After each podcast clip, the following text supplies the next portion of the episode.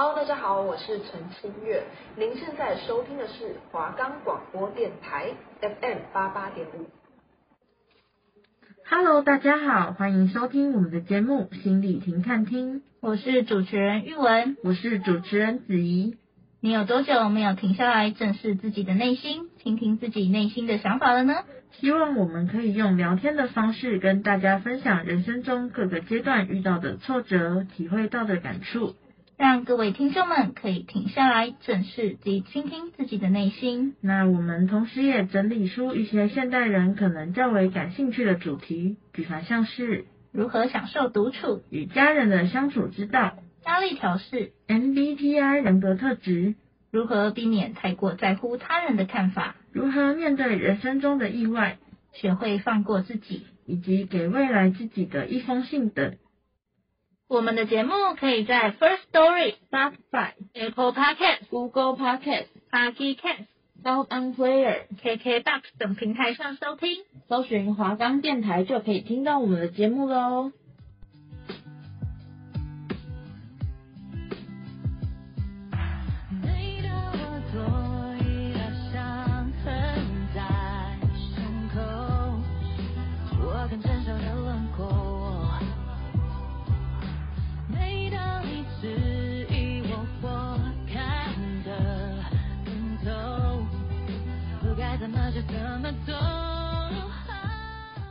Hello，大家好，欢迎收听我们的节目《心理停看听》，我是主持人子怡，我是主持人玉文。我们这一周要聊的主题是如何避免太过在乎他人的看法。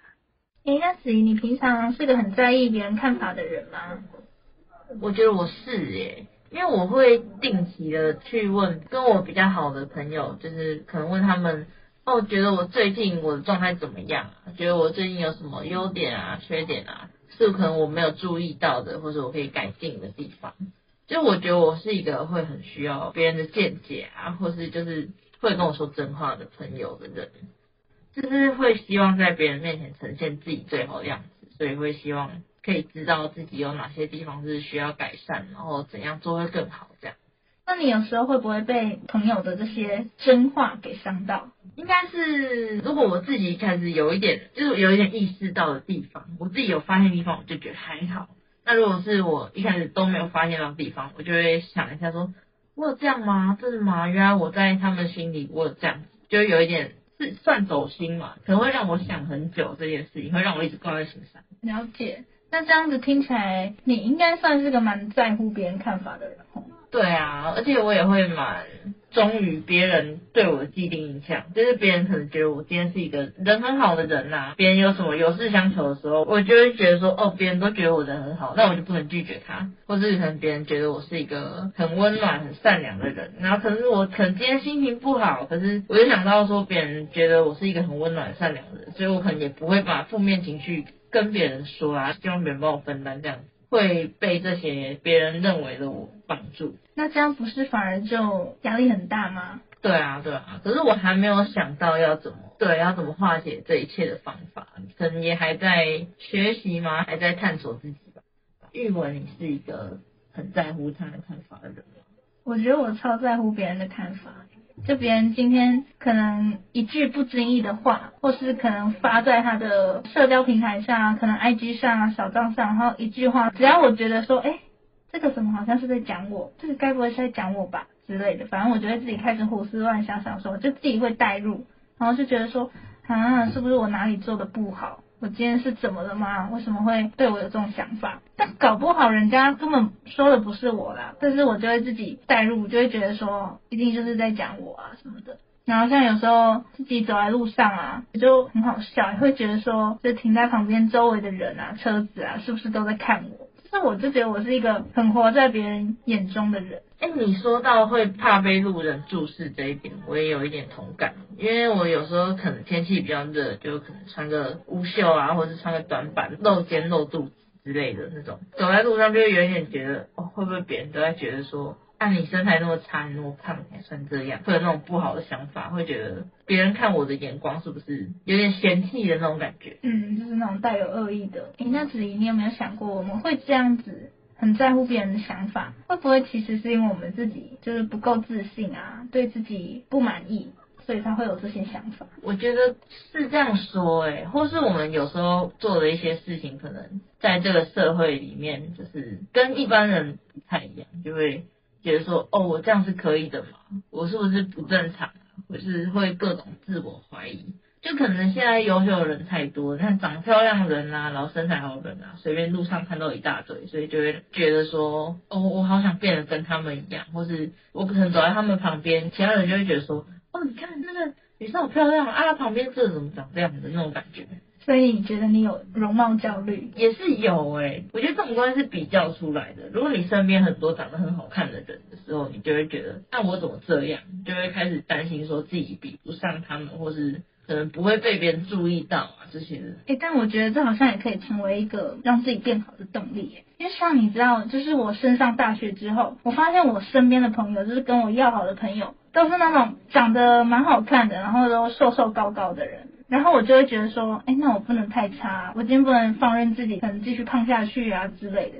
因为就觉得说，这样跟他们站在一起会差很多啊，一定会被说。对，那可是像你知道，其实我之前国小国中的时候的好朋友，他们都是胖胖的那种女生，就是可爱可爱的胖胖的那种女生。所以那时候跟他们在一起，你就会不会那么的顾虑到说自己的身材啊，可能会跟他们差很多什么的。反而所以那时候就可以很放肆的大吃大喝。但反而升上高中啊、大学之后，就开始身边的同学就是开始都是那种身材不错啊，也不是说不错，应该就是说就是瘦瘦高高那一种的。所以你就开始自己会觉得，你就会有那种焦虑的心情，然后也会想要让自己变得更好，因为你就觉得说不能让自己跟他们差太多嘛，所以反而会觉得好像会变成是一种动力。让你自己变得更好的动力。自从认识他们之后，我就不会再这样放肆自己，就开始会节制自己，就开始变得比较自律在饮食这方面。我觉得对我来说，就是我会想努力的地方，就是可能穿搭啊，或者是可能化妆这种是可以后天改变的。但那种有些长相，有些还是靠基因啊。我觉得这种焦虑也无解啊。他们可能天生就基因比较好啊，真的。就是会觉得为什么自己没有跟他们一样有好的基因啊？然后有时候甚至会觉得哦，怪爸妈什么的。对，但其实这些根本都没有用嘛，对不对？对啊，对啊，其实就觉得这种焦虑就是没有办法化解啊，因为这个问题就不会消失啊，就是一直存在在那边啊。有时候也会就是想一想，就觉得好郁卒，就觉得怎么会这样子？然后我又没有办法改变它。对啊，但我觉得我们可以靠后天的一些努力啦，例如像我刚才讲的，就是让自己呃节制啊、自律一点啊，控制自己的身材啊。脸的部分虽然说是基因没办法改变，但就像你刚才说的，就是可以靠化妆啊什么之类的，至少把自己打理干净啊，让自己看起来至少是很体面的。然后还有我觉得啊，会那么在乎别人的看法，会不会就是因为你可能怕被别人恶意解读啊，怕带给别人不好的印象之类的。我觉得这样讲也没错诶，就是大家都希望自己在别人面前的形象是好的啊，可能会被别人称赞什么的啊，因为大家都喜欢听这些正向话，听这些赞美的话。太过在乎他人的看法，我觉得就是没有了解真正的自己嘛。诶，也可以说是就是不够爱真正的自己，忽略了每个人就是都有独特性啊，不可能每个人都一样，所以每个人都会有每个人的优点跟缺点。就是要去接纳自己的不完美，然后把自己的优点放大，也可以就是多多向身边的人学习他的优点什么的。我觉得缺点就是我们慢慢来，不要太焦虑。好，那接下来我们来听听看专家怎么说。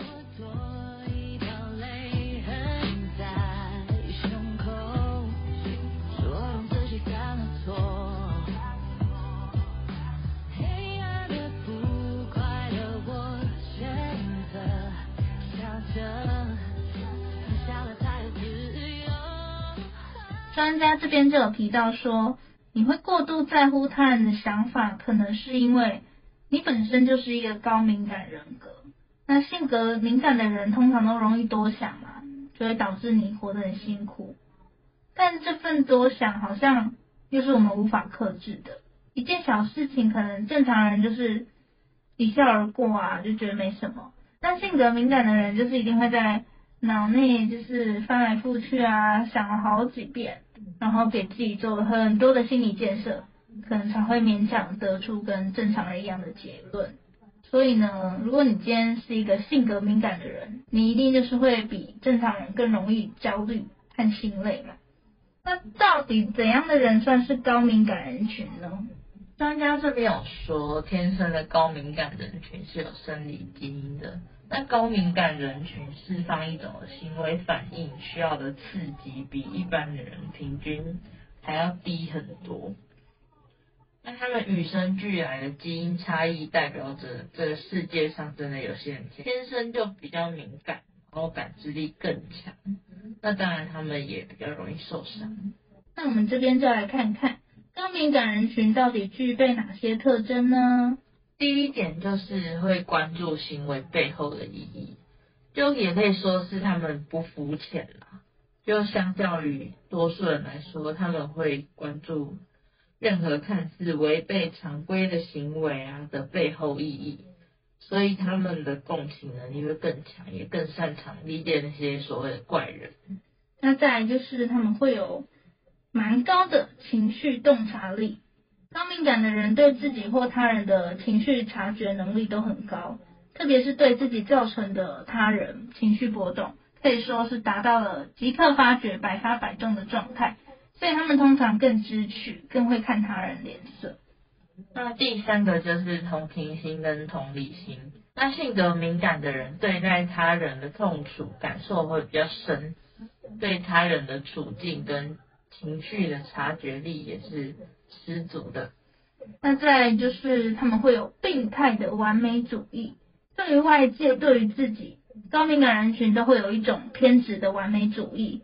过度的重视细节，然后再加上他们胡思乱想的能力，就会直接导致他们总是能洞察到生活中各种负面的事情，所以他们也会比别人更容易受伤。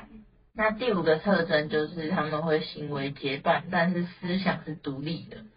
那高敏感的人可能他们更加缺乏安全感，所以在他们日常生活中。不太会习惯独自行动，但在思想上，他们通常看待问题更加周到全面，所以他们也不太容易随波逐流。那再来就是呢，他们可能缺乏安全感，如处半空，如履薄冰，是高敏感人群的感知常态。异常发达的感知神经会让他们随时处于被恐吓的担忧当中，所以他们会十分的缺乏安全感。那高敏感人群又会常常被人家视作文青啊、异类，不接地气，可能是周围的人对高敏感的族群的统一评价。那他们也常常就是会被艺术、音乐等领域所感动，所以他们总能在世俗的基础上露出一点曲高和寡的独特性。那他们也会更容易被压垮，抗打击能力会比较弱。因为高敏感人群呢，多数都是属于玻璃心的人，他们很容易陷入自我怀疑的漩涡，所以他们每次只要一遇到挫折困难，他们的本能反应呢，可能不是抵抗，而是会向内的进行自我攻击。那再来就是他们没有办法合理的分配感情在生活里的重要性，很多高敏感的人没有办法理性的对待感情。他们总是无法控制的将一个人完全交付于另一个人，那他们即使清楚这不是正确选择，但往往还是就不会考虑给自己留任何后路。那再来就是他们的责任感也会很强，甚至会成为他们的压力。对于稍微与自己有所关联的人事物呢，他们总是会自觉的冠上一种责任感。但是敏感者呢，他们又很容易自责。所以永远呢，他们都会在为别人的喜怒啊牵肠挂肚，可以说他们非常恐惧他人的变动是因他而起的，所以他们很努力的避免给他人带来不便或是痛苦。那这种不影响他人的责任感，甚至会成为他们的一种压力。再来是他们会容易自卑啊，自我认知低，通常敏感的人都会跟自卑有关联。他们通常都太注重别人眼中的自己的形象，倒不是说虚荣好面子，但更多的是怕别人讨厌自己啊，或怕自己的存在会让别人不愉快啊，然后也习惯性的会夸大别人对他们的负面评价，然后忽略正面评价。就算别人夸了你一百句，然后其中有一句是你的缺点，就是直说你的软肋，然后深印在脑海里，然后就变成你的心结。再来就是呢，他们会委屈自己讨好他人。或许你已经或多或少的有意识到自己与他人有点不同，就可能你今天会觉得自己是一个很难搞、很难相处的人。那你一旦有了这种的自我认知，你就会形成一种自我要求，你就会自己觉得说，如果我不把这些异常啊藏起来，就会被大家讨厌。于是呢，你就按照自我要求的高标准行事，不断的委屈自己去讨好别人，同时也时刻战战兢兢的猜想自己可能不招人喜爱了。那再来是会容易悲观抑郁。那敏感者对世间艰苦有着很强很灵敏的洞察力。那跟复原能力较强的普通人比起来，敏感的人所有负面情绪波动更容易会生成一种悲观的潜意识。那最后呢，就是他们很容易多疑、胡思乱想。客观来说呢，很多敏感者不仅在主观情感上是感知更多。在声音啊，还有味蕾这方面也是有超乎他人的触觉，像是可能你关门声音大一点啊，我就会觉得说，哎，你是不是讨厌我了？他们对待每件不符合常规的事都要特意的去琢磨、冥思苦想、各种揣测，所以最常听到外人对他们的评价就是，想这么多干嘛啊？不累吗？当然累啊，但问题在于敏感者就是无法控制，他们只能任由自我折磨这样。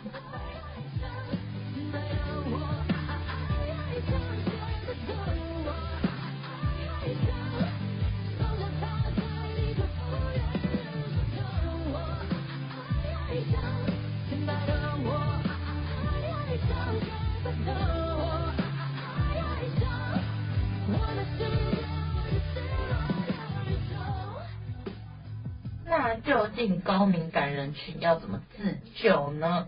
第一点呢，就是你要把自己的想法展现出来，不论是透过文字或是绘画，总之呢，你就是要给自己找一个发泄口，不要什么事都闷在心里，释放你的攻击性很重要。但在这边，专家也建议到说，尽量不要透过对外人宣泄的方式，因为一旦你接收到对方不耐烦的信号，可能会对你的情绪又雪上加霜了。那第二点就是你要对所有对你情绪产生影响的事情分清主次，然后问自己说，这件事情值不值得你产生如此大的情绪波动？像说，如果一个路人对你竖起中指啊，你可能会因为这件事情就很生气，然后心情不好一整天。但你其实只需要想说，他根本不认识你，啊，他竖起中指也是没有理由的啊。那除了证明对方是恶意攻击，是个 loser 之外，也不能证明什么其他的。那完全就是他的问题而已啊。但你不要因为这件事情烦恼一整天嘛。那这样有什么道理？那再就是要接纳自己，让产能大于耗能。如果你今天你不是一个外向的人，就没有必要强迫自己进行无用的社交。例如说，你今天可能讨厌做某一件事情，那你也不需要硬碰硬，一定要去做，然后去折磨自己啊。尝试找捷径解决，不要跟自己过不去。那根据自己的接受程度呢，去寻找到最适合自己的生活方式，拒绝情绪内耗，然后接纳自己，认可自己。性格没有好坏之分，其实都是有利弊的。那第四个就是要适当对自己降低要求。通常高敏感者通常都是病态的理想主义者，那不仅对别人，也会对自己手下不留情，甚至也会产生内在攻击，然后贬低自己。那通常都是因为你把标准放得太高了，你会去苛求完美。但是这样只会让你在一次一次自我否定中更加脆弱。再来就是要懂得释放压力，高敏感人群对压力的感受呢会更加的深刻，有时呢甚至会产生一些生理上的应激反应，像是反胃啊、胃痛等消化系统的疾病。所以呢，通过适当的方式去放松啊、冥想、旅游去减压是非常重要的。最后一个就是要利用好自己的同理心，然后从中寻找自己的价值。作为高敏感人群，就需要一些清醒感，那清醒的意思就是你要知道你自己是善良的，然后在接受到他人或环境的伤害的时候，你要从中理解说对方为什么会这样做。那理解后的包容和笑而不语，会让你感觉到自己浑身散发光芒。那笑而不语，看他装腔作势，这种旁观者的视角，也会让你很有效的保护自己的情绪。所以呢，高敏感人群通常都会比一般人活得更辛苦，他们接收到的信息量就是太大太多了，比起一般人来说，他们像是带着一双透视眼去看这个世界。高敏感族群呢，他们带来的强烈感知还有深度思考，所以他们身上总是会带着一种与众不同的光环。所以呢，要接受自己的敏感，不要把自己想成是一个异类。但你也要在承受范围内改变，不要给自己过大的压力。同时，你也要认识到，性格敏感其实也会给我们带来一些生活上的好处。分析问题可能会更加细心啊，更加仔细这样子。可能会容易自我觉察，但确实会让我们神经过于绷得紧，然后过于焦虑担忧。大家要努力的利用好敏感的性格带给我们的好处，同时呢，也要做好自我调节，避免敏感的性格对我们的伤害和生活人际方面造成的负面影响。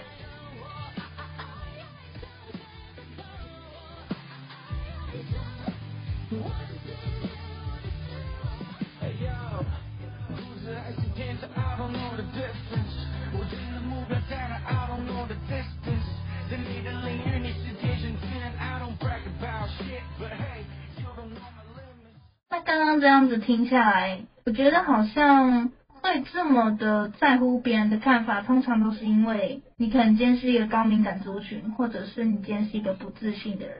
那刚刚高敏感族群专家那边已经给到我们一些建议了嘛，所以我们这边想要针对如何增进自信心这方面来给大家一些小建议。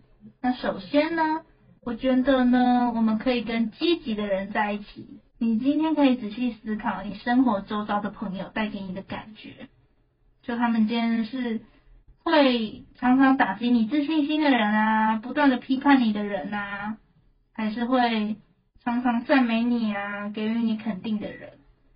和你相处在一起的人，通常都会影响到你对自己的想法和态度，也许呢，会比你自己意识的还要来得大。所以注意别人给你的感觉。如果你在和某个人出去玩之后，对自己感觉不好，可能就要考虑是不是要再跟他继续相处下去。那相反的，如果你周围都是爱你啊，并希望给你最好的人，肯定你的人，寻找积极并可以帮助你建立自信的人，那自信和积极的态度是相辅相成的。那再来，我觉得就是你要善待自己，就自我同情，通常包括在。犯错啊，或者失败、遇到挫折的时候，善待自己，都是自我同情的一种表现。当然，也可以让你在情感上面变得更加的灵活，那也可以帮助你更好的驾驭具有挑战性的情绪，那也增进你自己跟别人的关系。那我觉得善待自己真的很重要，有时候就是要接纳自己、理解自己，然后。知道自己就是跟别人就是一个不一样的个体啊，也没有说一定要跟别人一样才是最好的，或是才是正常人，就是要放下这种可能会责怪自己的心态啊，就是要勇敢去接受你自己的不一样，勇敢去接受真实的自己，然后对自己好一点，然后照顾自己的身体，照顾自己的情绪。那再来就是，我觉得你要面对你的恐惧。你可以练习面对一些源于缺乏自信的恐惧。如果你今天你会害怕让自己尴尬，或者是认为你会搞砸这件事情，那你无论如何都要去尝试。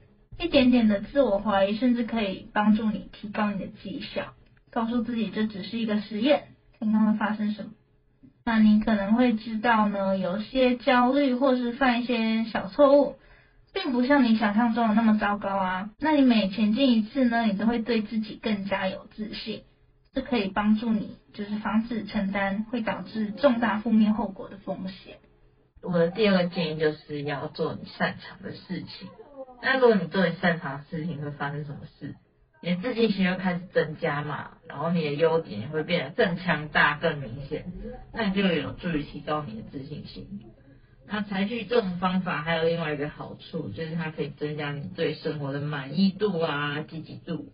那像是例如你擅长某一种运动嘛，你就可能每个礼拜至少做一次啊，然后或是你如果擅长工作里面的一项特定任务，那也试着更频繁去做这项任务，就发挥自己的优势，就可以帮助自己建立自信心。再来呢，我觉得你要知道什么时候说不。但做你擅长的事情可以增强你的自信心，但同样重要的是，你要认识到可能会导致你信心直线下降的情况。也许你会发现，每次参加某一项活动的时候，你都会对自己感觉更糟，而不是更好。对那些往往会削弱你自信心的活动说不是可以的。当然，你不想避免做任何让你感到不舒服的事情，因为不是通常是个人成长过程的一部分嘛。同时呢，了解自己的界限并坚持下去，并没有错。设定社交和情感界限，可以让你在心理上感到更安全，还可以帮助你感觉更有控制力。那自信在某种程度上呢，是感觉自己可以控制自己的生活。边界呢，有助于建立这种控制感。那一旦你学会了如何变得更加自信，你可能会觉得自己足够强大，就可以再去试一次。而不会损害你对自己的信心。那最后一个就是你要设定切合实际的目标，就你的目标不要定得太大太远，然后就会让你觉得说我都达不到啊，我好挫折这样。那这样当然会让你自信心越来越削弱啊。那我觉得你可以先写下你想要实现的目标啊，然后问问看你自己有没有机会可以达到啊。那如果没有的话，那就可能要重设，因为这个目标对你来说就是没有意义的。那可能这也需要你本查一些资料啊，就是找方法让自己可以达到这个目标。像是如果你想要减肥嘛，然后可能你去查说专家建议怎么减肥啊，然后怎么长期健康的执行这件事情。那在实现目标的时候，或是你一点一点慢慢接近目标的那个过程，就会增加你的自信心。好啦，那我们今天的节目呢，差不多就到这边啦。那我们下礼拜要聊的主题是 MBTI 人格特质心理停看听，我们下周再见喽，拜拜。